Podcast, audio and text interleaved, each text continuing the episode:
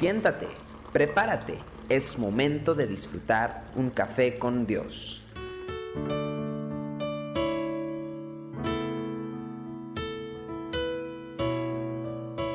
Bienvenidos a Café con Dios. Mateo 14, versículo 28 y 29 dice, Entonces le respondió Pedro y dijo, Señor, si eres tú, manda que yo vaya a ti sobre las aguas.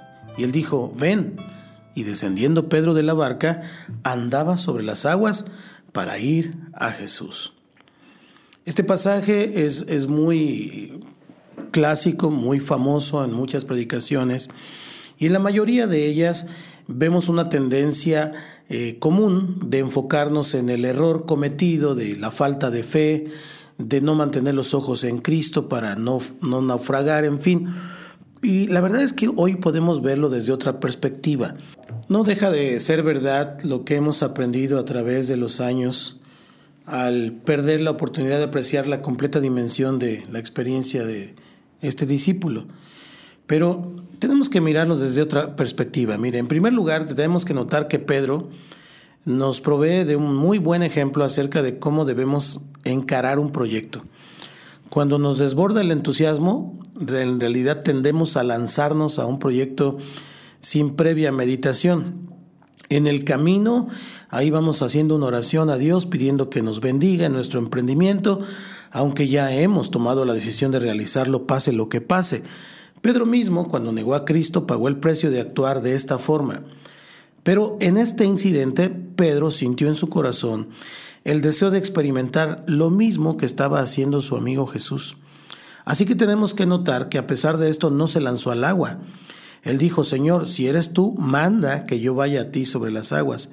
Y este es el correcto proceder en cualquier emprendimiento que queramos realizar debemos detenernos para preguntarle al Señor si Él nos da la autorización para movernos, aun cuando todas las circunstancias parezcan indicar que estamos frente a una oportunidad sin igual. Esta lección es especialmente importante para los que estamos al frente de diferentes, eh, ya sea ministerio, empresas, trabajo, familia, en fin. Es sumamente fácil caer en la tentación de elaborar proyectos para Dios, creyendo que todo lo que hacemos en su nombre automáticamente goza de su bendición. Nuestros caminos no son sus caminos, dice la Escritura. La disciplina de detenerse y buscar la autorización de lo alto es una de las más importantes formas de servir al Señor. En segundo lugar, tenemos que notar la osadía de este pedido de Pedro. Él no quería perderse esta oportunidad.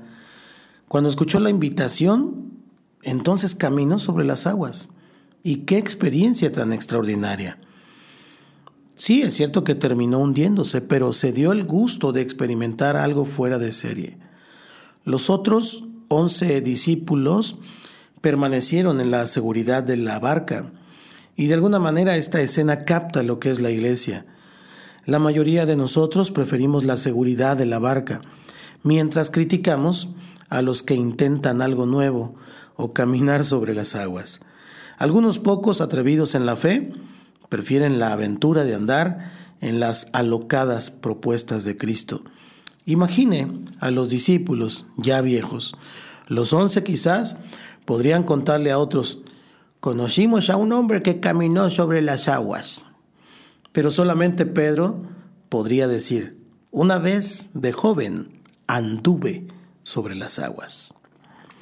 Andrés Jackson decía una frase que me encanta. Él decía, un hombre con coraje es mayoría. Sé la mayoría.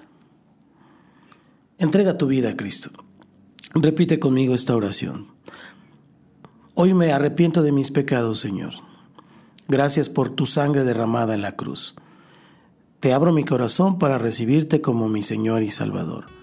Por favor, entra en mi vida y hazme la persona que tú quieres que yo sea. Te lo pido, Padre, en el nombre de Cristo Jesús. Amén.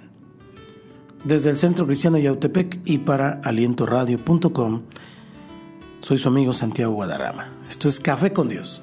Nos vemos mañana, si Él lo permite. Tu amor por mí es más dulce que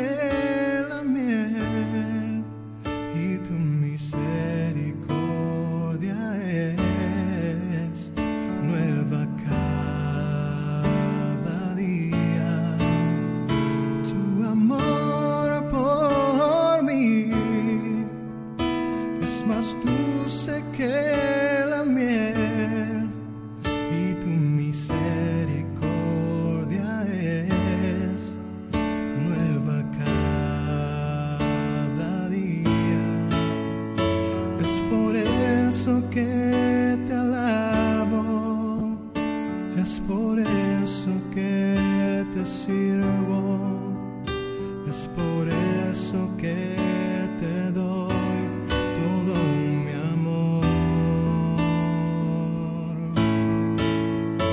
Es por eso que te alabo, es por eso que te sirvo, es por